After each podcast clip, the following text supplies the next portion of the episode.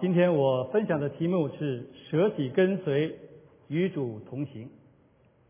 好，那么我分享的经文呢，是在马太福音十六章二十一到二十八节，我们一起我们一起来读啊，请。从此，耶稣才指示门徒，他必须上耶路撒冷去，受长老、祭司长、文士许多的苦，并且被杀。第三日复活，彼得就拉着他劝他说：“主啊，不，万不可如此，这事必不临到你身上。”耶稣转过来对彼得说：“撒旦，退我后边去吧！你是绊我脚的，因为你不体贴神的意思，只体贴人的意思。”于是耶稣对门徒说：“若有人要跟从我，就当舍己。”背起他的十字架跟从我，因为凡要救自己生命的，必上吊生命；凡上上吊生命的，必得到生命。人若得到全世界，赔上自己的生命，有什么益处呢？人还能拿什么换生命呢？人子要在他父的荣耀里，同着众使者降临，那时候。他要照个人的行为报应个人。我实在告诉你们，站在这里，有人在没有生死位以前，必看见人子降临在他的国里。好，我们一同祷告。现在，大把天父，我们的主耶稣，我们满心的感谢你。你不但赐给我们生命，你也让我们能够一同的与你一同的同工。感谢主，你赐福你的话语。求主今天你就光照你的话语，让我们讲的听的都能够得到益处。愿我们一生一世满足你的心意。感谢祷告，奉耶稣基督的圣名，阿门。我们知道哈，在社会上有大大小小不同的啊这个领领袖人物啊，那同时呢也有很多呢跟随领袖的人物。那跟随领袖的人呢，总是希望自己能够有所益处。那跟随政治领袖的人，我们知道也想当个一官半职啊，能够有所作为；跟随商业领袖的人呢，总是希望自己在经济上也能够发达。那在娱乐界跟随大制片人的这些导演和演员，希望自己能够大红大紫，可以名扬天下。不管什么样的跟随者，都是有所求的。但是所求的东西到底有多大的用处呢？有什么价值呢？也只有得到之后呢，才可以晓得。那么上个世纪的一九四九年啊，这个我们家哈，就是我母亲家，分成了两半，兄弟姐妹六个，三个去了台湾，三个留在大陆。那我母亲是自然就留在了大陆。那她这样的话呢，就与家人分别了三十多年。由于他们兄弟姐妹所跟随的不同，所以他们的生活的境遇也不相同啊。但是感谢主，他们能够在一起啊，能够在美国能够相聚。其实我们回首当年上个世纪的五十年代，在中国有很多很多的啊这个人啊能够成为啊开国的元勋啊，在各行各业封官授爵，高不可攀。但是若干年后呢，也有很多权高望重的这些当权者啊，他们在仕途的路上呢，承受了不同的命运和生命的结局。总而言之，让我们回顾过去，在历史上，我们看到无论是君王、宰相还是大臣。他们过去的这些辉煌的成就都已经成了过去，都已经成为了历史，啊，因为人的生命的改变，使其风光一时的人们不拜不再被神呢啊不也不拜自己人呢所纪念啊，正像传道书里面所说的，虚空的虚空，凡事都是虚空。刚才我们读那段经文，我们看到在这之前，主耶稣曾经问门徒说：“你们说我是谁？”那西门彼得马上就回答说：“你是基督，是永生神的儿子。”那耶稣马上就称赞他说：“西门巴约达，你是有福的，因为这不是属血气的指示你的，乃是在天上的父所指示的。”啊，所以彼得回答的非常好。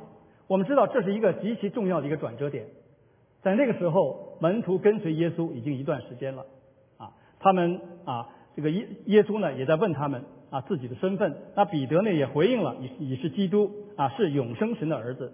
所以从那个时候起，耶稣呢就要进入到下一步，就是门徒训练的下一步。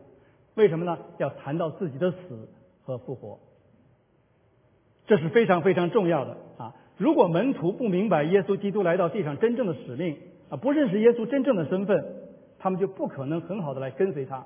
如果他们都不认识主耶稣的话，那我们今天的信徒，我们还有什么希望呢？我们就没有希望了啊，就没有希望了。所以我们知道啊，我们今天是因为有圣经，我们可以看到啊，我们也知道，我们明白，我们能够认识耶稣基督。但是我们回过头来再看彼得，彼得他为什么要跟随耶稣？他为什么愿意呢？因为他知道哈，这个耶稣呢是犹太人所盼望已久的弥赛亚。是，他曾经和这些门徒哈在一起，曾经讨论过，在天国里到底谁最大啊？他们希望啊自己能够在天国里面有高位。其实我们人的心都是这样啊，他们彼此的争论啊，甚至彼得甚至可能觉得自己很幸运，在有生之年呢能够遇到并且跟随啊这位犹太人引进盼望的弥赛亚，前途无量啊，他心里边一定很高兴啊，一定很有盼望。而且彼得他也说过，他说过什么呢？他说：“主啊，你有永生之道，我还跟从谁呢？”他什么时候说这话呢？这句话记载在啊这个约翰福音里边啊，记载在约翰福音啊的第六章。当时呢，耶稣呢用五饼二鱼喂饱了五千人。啊，这个耶稣用五饼二鱼喂饱了五千人之后哈，发生了什么事情啊？当这些人吃饱以后，他忽然意识到说。这是弥赛亚，为什么呢？因为他们想起了当年摩西说的话啊，说将来有一位先知像我啊，你们要听他。所以他们可能觉得这个耶稣就是那个摩西所说的这个先知啊。那他们俩就摩西和耶稣之间到底有什么相似之处呢？我们知道摩西在旷野的时候啊，神从天上降下马拿来啊，喂饱了啊三十八年之久啊，喂饱了他们以色列的先祖。那主耶稣呢？这个拿撒勒人耶稣，他用五饼二鱼，居然喂饱了五千人。那这个事情和吃都有关系，所以在这方面呢有点相似。所以他们呢就让耶稣来做王。可是耶稣呢躲开了，因为什么呢？因为他的时候还没有到啊。所以我们看到这些人对吃啊，这些对吃比较感兴趣的这些门徒呢，他们呢就跟随耶稣，他们到了加利利海的对面啊去找耶稣。那耶稣说什么呢？耶稣怎么对他们说？耶稣说：“我实实在在告诉你们，你们找我，并不是因为看了神迹，乃是因吃饼得饱啊！不要为那必朽坏的食物劳力，要为那存到永生的食物劳力，就是人子要赐给你们的。结果呢？结果这些人他们听不懂，他们问耶稣说：你做了什么事呢？行了什么神迹，叫我们看见你就信你呢？”你到底做了什么事呢？啊，我们的祖宗在旷野吃了玛拿，啊，这个如经上所记啊，他从天上降下粮来给他们吃。那意思是什么呢？意思是说，摩西在旷野让我们的祖宗吃这个玛拿三十八年之久啊，你呢只不过才做了一次嘛。所以呢，他们对这个免费的餐是非常的感兴趣，但是呢，他们对这个生命的粮，对永恒的生命。他们不明白啊，他们也没有兴趣啊，所以呢，这些因为吃啊，因为这些物质需要来跟随耶稣这些门徒呢，慢慢的呢就离开了耶稣。我相信耶稣的心情一定是很沉痛的，所以耶稣他转过来对另外的十二门徒就说了：“你们也要去吗？”彼得怎么回答？彼得说：“主啊。”你有永生之道，我们还跟从谁呢？我们已经信了，而且知道你是神的圣者。所以彼得彼得两次回答的都非常非常好。但是彼得在这个时候，他真的认识到耶稣基督的真正的身份和他的使命吗？那让我们来看啊。所以当主耶稣开始预言到自己要被害的时候，那彼得他感到非常非常的震惊。他做了什么事呢？他马上对耶稣说：“主啊，这万万不可。”所以从他拦阻耶稣上十字架的这个举动来看呢，他并不清楚米赛亚真正的使命。啊，我们知道他和其他的这个犹太人也是一样，觉得耶耶稣呢只不过是一个政治上的拯救者啊，是一个民族的救星，要救以色列人啊脱离罗马政权的统治啊。他认识认识这地方呢，也就是这个样子啊，就是这样的认识。但是呢，我们知道啊，在旧约的时候，那些先知哈，他们的命运常常是殉道，很多先知都殉道了。但是先知本身他并不愿意殉道，他们要尽量避免殉道。但是我们知道，主耶稣恰恰他是为殉道而来的啊。或许在彼得的这种印象当中说，将来临到主耶稣基督身上的这种灾难，最后呢，也可能临到自己的身上，那不就完了吗？那我的理想、我的梦想、我的雄心、我的抱负，通通就破灭了，啊！所以他觉得分享米赛亚的荣耀可以，啊，那么受苦呢就免谈了，啊，受苦免谈。那么对于我们今天跟随主耶稣来说，我们是不是也是这样呢？我们认识主耶稣的使命吗？我们今天信了主，今天我们看到受洗的弟兄姐妹，他们受洗归入耶稣基督的门下。那接下来我们怎么样来跟随主呢？我记得我刚信主不久的时候啊，我去过很多教会哈。那偶尔当中，我听到一位姐妹像另外一个姐妹诚惶诚恐的就说：“哎呀，不得了啊！基督徒还要被十字架对付啊！”所以听她的声音，看她的表情，好像大难要临头了！而且呢，他忽然好像感觉到说，这个信仰啊，不像人们所说的全都是好事情。啊，居然还有这种事情会发生，啊！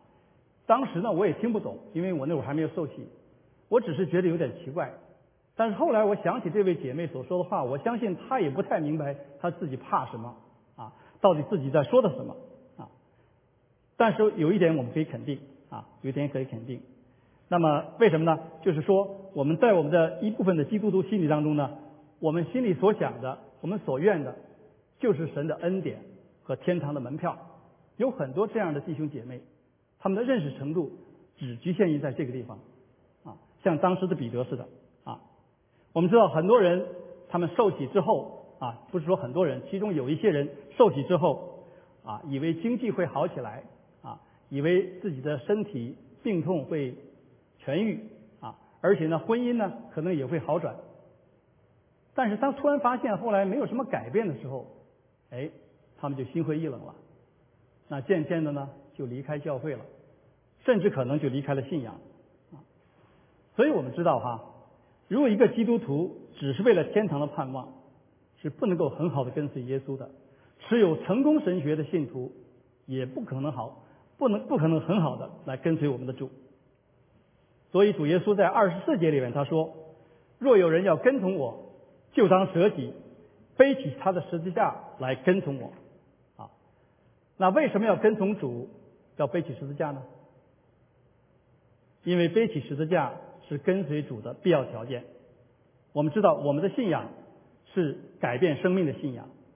主耶稣在二十五节里说：“因为凡救自己生命的，必丧掉生命；凡为我丧掉生命的，必救了生命。”哦，必丧掉生命这个字，我不知道你们什么感觉。我听了以后，当时我觉得很奇怪啊！我说这怎么可以啊？主耶稣不是让我们得生命呢？那怎么能丧掉呢？那丧掉不就死了吗？啊，当时我觉得不可理解啊。其实啊，不错哈。主耶稣就是要提醒门徒，天然的生命总有一天要死啊。这个生命如果不被舍弃的话，我们就没有办法很好的来跟随主耶稣。所以，当一个人与主耶稣的生活方式来认同的时候，就是让天然的旧生命死去的一个过程。所以，主耶稣。管这个叫做什么呢？管这个叫做失丧生命，失丧的这个旧的生命就得到那个永不衰残的新的生命。我们知道，我们天然肉体的生命是喜欢世界的价值观啊。我们知道，人喜欢啊，我们喜欢哈，别人说我们好话，说我们才华横溢，说我们聪明，说我们富有啊，说我们其实我们很愿意做人上人啊，比别人强。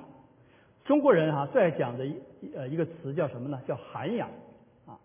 我们喜欢别人说我们有涵养，因为什么呢？因为涵养能够得到别人的称赞啊啊。我们喜欢说别人有涵养，意思就是说，嘿，你看我这个人哈，我很大度啊，我不像他们啊，他们心眼很小，我不和他们一般见识。但其实涵养这个这个词哈，在涵养的背后，实际上是什么呢？就是今生的骄傲。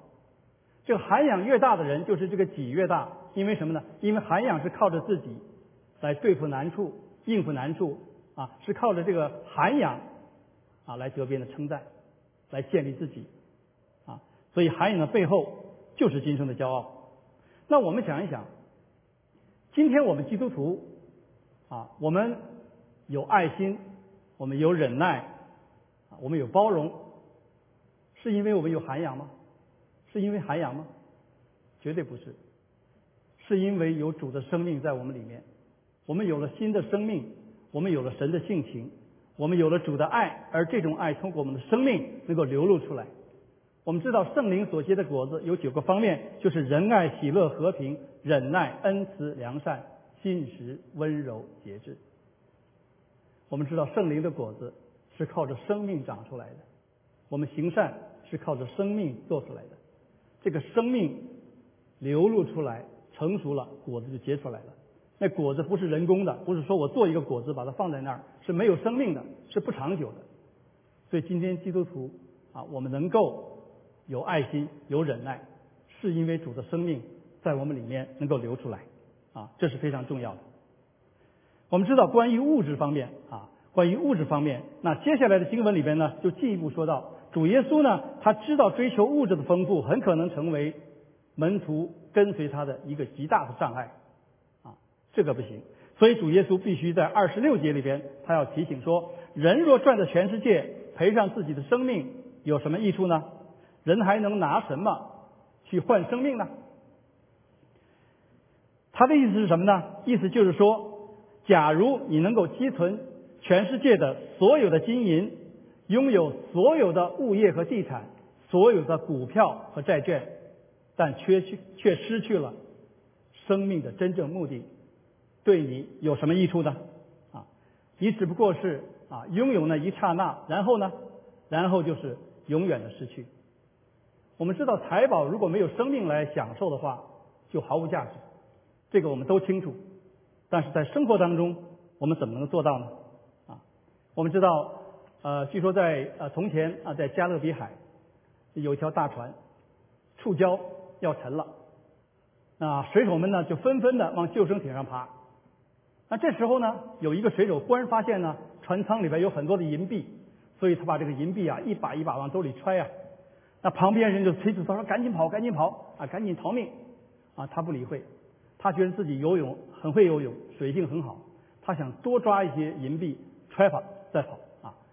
但是这个时候呢，这船呢就越发的往下沉，时候错过了。当下想往上爬的时候，想往上这个浮起来的时候，因为这个银币太重了，他浮不起来。那时候一错过的话，他就与这个大船和这个银币就一起呢葬身到了海底。所以后来这个救生艇上的人说到这个事情，就觉得非常非常的惋惜啊，非常非常的惋惜。其实我们也知道哈。今天无论是在国内还是在美国，全世界各地，我们都拼命的工作，甚至有时候我们的身体已经透支了，但是我们也不顾，我们总觉得啊应该多赚一点啊，趁着自己还年轻啊，看着这东西往前走，跟着往前走。但是我们也知道，在在这个呃新闻上，我们也常常看到很多人因为这个劳累过度啊，突然的猝死，那也有些人呢，经不住这个工作的压力。最后结束自己的生命，啊，非常可惜，真的是生命是最宝贵的，这点是最重要的。我们知道，金钱是干什么用的？金钱不过是为了让我们维持生活、维持生命，啊，让我们有衣有食有住，就当饱足，啊，就当满意，啊。但是我们知道，今天很多人，他们把金钱当做了一个炫耀自己的资本，当做一个本钱，啊，来炫耀自己啊。其实哈，我们人的心态哈，就是上位主义。什么叫做上位主义？就是只要我比别人强，我才能满意。而且我们跟人家比的话，越跟我们近的人，我越要跟他比；离我远的人，我还不跟他比。就是跟跟前的人，我就要跟他比。所以比来比去啊，我们知道哈，在上个世纪，就是大概三四十年前吧，当时在中国，如果一个人的工资哈，如果能够赚到两百五十块钱人民币，就非常非常满足了。为什么呢？因为那个时候很少有人能够赚到这个钱呢。那个时候我大学毕业的时候，一个月就五六十块吧，五六十块钱人民币就是这样。所以能到两百五十万、两百五十块，那应该是很不错了。但是今天，假如一个人在大陆能够赚两万五千块，你觉得他满足吗？我不知道你们怎么想哈。二十五万呢，满不满足？可能还会不满足。啊，我问在座的，你们满足吗？一个月二十五万人民币，你们满不满足？你们肯定不满足嘛，因为这边薪水高，在大陆应该说不算低了哈。但是可能还会不满足，因为什么呢？因为有太多的人能够赚到这个钱，啊，所以呢，这就是人的一种心态，这就是人的一种心态啊。我知道我上个世纪哈，我们知道上个世纪大概将近两千年的时候，那个时候美国的经济非常非常好，那股票市场非常棒啊，这个湾区哈，这个经济可以说是如火如荼啊。那我在教会里边，那会儿也刚去教会不久嘛，我知道教会里有很多。生命很好的基督徒啊，前辈啊，属灵前辈对我有很好的影响，但是也难免看到一些比较年轻的基督徒，他们呢每天在一起喜欢谈论股票啊这这个话题啊，他们彼啊彼此的恭维，彼此恭维啊彼此过去啊谈股票啊动不动呢见面的时候啊这个问候啊不是说你吃了没有，大家问候的时候怎么样，IPO 了吧？啊，当时我不懂什么叫 IPO 啊，因为我从来没有股票。后来我知道是股票上市，因为那个时候很多 dot com company 就是这种啊，这个呃 startup company 嘛，就开始就公司，后来慢慢都上都都都呃上市了以后就有了股票嘛。当然有很多人股票也赚了很多钱哈。而且呢，这些弟兄姐妹呢也很亲切，彼此之间，他们喜欢教会的活动啊，聚餐很享受，都很好啊。那在吃饭的时候呢，他们也很情不自禁的。说今天我们享受在主内的温暖，将来我们欢欢喜喜回天家，啊，不错，大家气氛很好。但是不久呢，我们都是经过的人都知道，后来突然经济垮了，啊，这个股票崩盘了。我们知道这个股票有的从两百块钱一股，最后降到两块钱一股，甚至可能有的都清零啊，像现在说的叫什么动态清零啊，清零了。结果怎么样？开始消沉了，啊，情绪低落了，有个别的离开了教会，甚至再也不来教会，离开了信仰。据说在湾区还有还有跳楼的，还有自杀的，啊，所以我们看到金钱啊，实在是不可靠的，啊，实在是不可靠的。好，那么刚才我们看到哈，我们看到。刚才彼得所说的话哈，但是经文里我们也看到，这个彼得哈，他光注意到说主耶稣是要受苦，但是他没有意识到主耶稣说过的什么呢？说的将来的复活，他没有注意到复活这样关键的事情啊，所以他也不明白在基督里永恒的生命的价值，所以主耶稣他要门徒明白，牺牲这个旧的生命，得到从神而来的新生命，是一个有智慧的交易。啊，如果一个人活着只是为了眼前的利益，只是为了今生的价值观的话，那他就永远不知道神创造他的目的。那么，怎么样才叫舍己呢？怎么样才叫舍己？舍己就是要放下自己，完全的放下自己，表示我永远让耶稣基督来做王。我们记得我们在信主的时候都是嘛，做我的救主和生命的主嘛，他来在我的生命中做王嘛。就是让主耶稣做王，所以约翰福音的二十一章十八到十九节里是这样记载的：耶稣复活以后，在提比里亚海向门徒显现。耶稣对彼得说了这样的话：说你年少的时候自己送上袋子随意往来，但你年老的时候，你要伸出手来，别人要送上但你不愿意去的地方。耶稣对彼得说这话，说完之后呢，说什么呢？说你来跟从我吧。跟跟彼得说：“你来跟从我吧。”其实哈，舍己不是一件容易的事，我们都知道，真的是很不容易的。为什么呢？因为舍己意味着什么呢？舍己意味着放下自己的想法，放下自己的意愿，放下自己的所好，放下自己的执着，放下自己的固执，完全顺服神的心意，做神要我们做的事情，啊，这才是真正的舍己。那么，什么叫做背起十字架呢？我们知道，主耶稣他放弃了天堂的荣耀，啊，来到地上，啊，放弃了他成为一个人，啊，和我们一样与我们认同，并且呢，担当了我们的罪。他被当成一个囚犯一样被鞭打，被吐唾沫在脸上，啊，被羞辱，最后呢，被钉在十字架上。我们我们当然了，不能跟主耶稣去比了。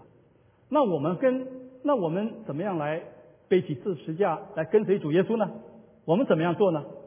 我们实际上就是与主耶稣的十字架来认同，与他认同，啊，不但认同，而且是心甘情愿，啊，这意味着什么呢？这意味着就是我们跟随主耶稣的人，我们应该也会像主一样，也可能会蒙蒙受到世人的羞辱，啊，被众人所嘲笑，因为我们知道这个世界的逼迫从来没有停止过。主耶稣说过：“仆人不能大过主人。”他们逼迫了我，也要逼迫你们。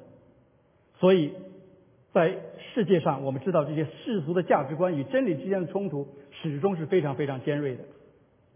我刚信主的时候，特别有火热的心去传福音。我到大陆去出差，到了中国以后，我就坐着火车去我以前住的城市，向我的同学、向我的朋友传福音。啊，但是没有想到哈，他们看我啊，非常的癫狂。觉得好像不太正常，因为确实我心里火热吧。他看着我不太正常，所以呢，他们私下里就跟我妹妹说：“哎，你哥哥是不是受了什么刺激啊？精神上？”其实我听了以后，要看我以前的话，我肯定会心里边会自尊心会受伤害嘛。但是我那会儿没有啊，因为我知道他们不懂啊。其实人就是这个样子哈。假如我跟他们吹牛，我说我在美国赚了多少多少钱，他们会很尊重你，会很羡慕你，呵呵仰望你啊。但是，当你把最宝贵的福音摆在他们面前的时候，他们却鄙视你。这就是世人。我们都都在微信群里边，我们每个人都有很多的微信群啊。微信群的情况大家都很了解啊。微信群，特别是朋友群呐、同学群呐，在一起聊得很热闹啊，很很火热，很嗨啊，很火热啊。回忆过去，展望未来。但是，当你把福音摆出来的时候，把耶稣的名字摆出来的时候，忽然间鸦雀无声，你就不知道下边发生了什么事情，在议论些什么。你我只是感觉到说非常的冰冷，冷冰冰的那种感觉。的确，我心里边也觉得冷冰冰的啊。但是感谢主啊，因为神的话激励我，就是保罗所说的：“我不以福音为耻，这福音本是神的大能，要救一切相信的，先是犹太人，后是外邦人。”所以神的话在激励着我。好，我们说了半天，难道我们跟随耶稣与耶稣基督同行，只是为了无休无止的来受苦吗？当然不是了啊，当然不是。我们知道最后两节经文，主耶稣就把门徒的视野从地上转到天上，从今生转向了永恒。他说什么呢？他说站在这里的人，在没有尝死味以前，必看见人子。降临在他的国里。六天之后，主耶稣借着登山变相，啊，这个事件呢，向门徒略略展现了天国的荣耀。啊，主耶稣啊，他要门徒知道，跟从他不仅仅是为了舍己，不仅仅是为了十字架，更是为了天国荣耀的盼望。啊，主耶稣让他们明白这一点，啊，所以要让他们有信心，要跟随他。啊，而今天我们呢？我们没有见过主耶稣，我们也没有见过登山变相，但是我们有圣经啊，我们有圣经的启示，我们看到了他们这些使徒他们的见证，他们生命的见证。那在变化山上啊，不只有耶稣基督，而且还有摩西，还有以利亚啊。后来彼得在他的书里边啊，在他的书里边他这么说，他说：“我们从前将我们主耶稣基督大能和降临的事告诉你们，并不是随从捏造。”啊，并不是系统乖巧捏造的虚言，乃是亲眼见过他的威容。他从父神得尊贵荣耀的时候，从极大的荣光之中有声音出来向他说：“这是我的爱子，我所喜悦的。”这是父神为他的独生子耶稣所做的见证，要指明了耶稣超越摩西、超越以利亚、超越一切的先知，啊，要门徒听他，要跟随他，啊，我们知道主耶稣他是神荣耀所发的光辉，是神本体的真相，就这样，天国的荣耀啊，神的荣耀就借着主耶稣的肉身，略略的向门徒他们彰显出来。啊我们知道，既然是这样的话，那么今天我们应该怎么去做呢？我们应当怎么去行呢？啊，我想我们应该在地上所做的一切，我们要考虑是不是被主耶稣、被神所纪念。因为经上记着两个妇人，他们是被神所纪念的，一个是伯大尼的玛利亚啊，她把真纳达的香膏浇在了主耶稣的身上，她为主做了一件美事。那另一个呢？是奉献了两个小钱的寡妇啊，她把自己一切所能都尽上了。所以耶稣说呢，一个是将他最好的给出来，而一个呢是将他养生的都给了主。所以神纪念他们。那我们想一想，我们今天到底有什么东西可以拿出来为主所用呢？其实我们拥有的也不多，也很少。但是使徒保罗劝勉我们，他说：“弟兄们，我以神的慈悲劝你们，将身体献上，当作活祭，是圣洁的，是神所喜悦的。你们如此侍奉，乃是理所当然的。不要效法这个世界，乃要心意更新而变化，查验何为神善良、纯全、可喜悦的旨意。这对我们来每个人来说。”都是一个极大的激励和鼓舞。好，最后我用另外一段经文来作为今天的结束。这个是在啊创世纪的第五章里边。这样，我们我们来读哈，我读单数节，你们来读双数节，好吧？好，创世纪五章一节，亚当的后代记在下面。当神造人的日子，是照着自己的样式造的。并且造男造女，在他们被造的日子，神赐福给他们，称他们为人。亚当活到一百三十岁，生了一个儿子，形象样式和自己相似，就给他起名叫赛特。亚当生赛特之后，又再世八百年，并且生儿养女。亚当共活了九百三十岁就死了。赛特活到一百零五岁，生了以挪士。赛特生以挪士之后，又活了八百零七年，并且生儿养女。赛特共活了九百一十二岁就死了。OK，赛特生了以挪士之后，又活了八百零七年，并且生儿养女。啊，赛特共活了九百一十二岁就死了。以挪士活了九十岁，生了该男。以挪士生该男之后，又活了八百一十五年，并且生儿养女。以挪士共活了九百零五岁就死了。该男活到七十岁，生了马勒列。该男生了马勒列之后，又活了八百四十年，并且生儿养女。该男共活了九百一十岁就死了。马勒列活了六十五岁，生了雅列。马勒列生雅列之后，又活了八百三十年，并且生儿养女。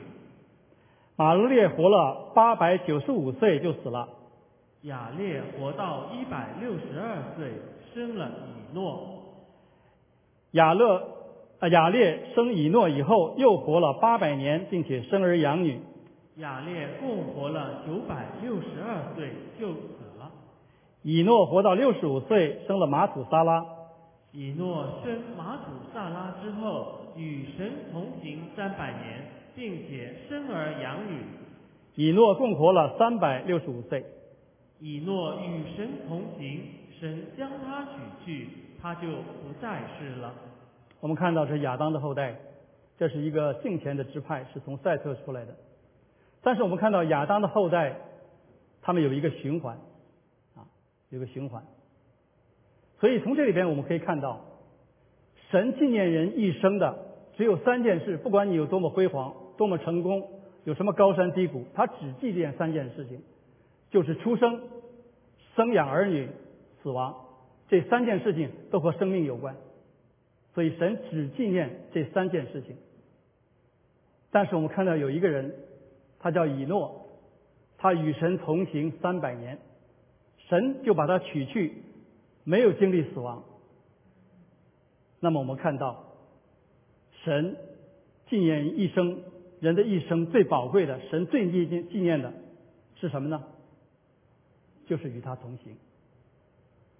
那今天对我们基督徒来说，神最希望看到的我们是什么呢？就是我们与主耶稣同行。好，让我们一同来祷告。亲爱的阿爸天父外面的主耶稣，感谢你，感谢你的救赎的恩典，感谢你在万民中你拣选了我们，感谢主耶稣为我们开辟了一条又新又活的道路。我们知道你的道路高过我们的道路，你的意念高过我们的意念，就求主你的灵充满我们，让我们一生一世的来跟随你，在回天家的路上，让我们为你做美好的见证。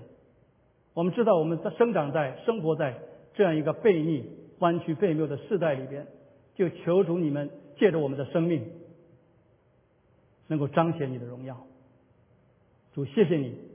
保守我们的每个弟兄姐妹，让我们的生命一同的成长，来完成你的大使命。求主恩待我们，保守我们。感谢主，祷告奉耶稣基督的圣名，阿门。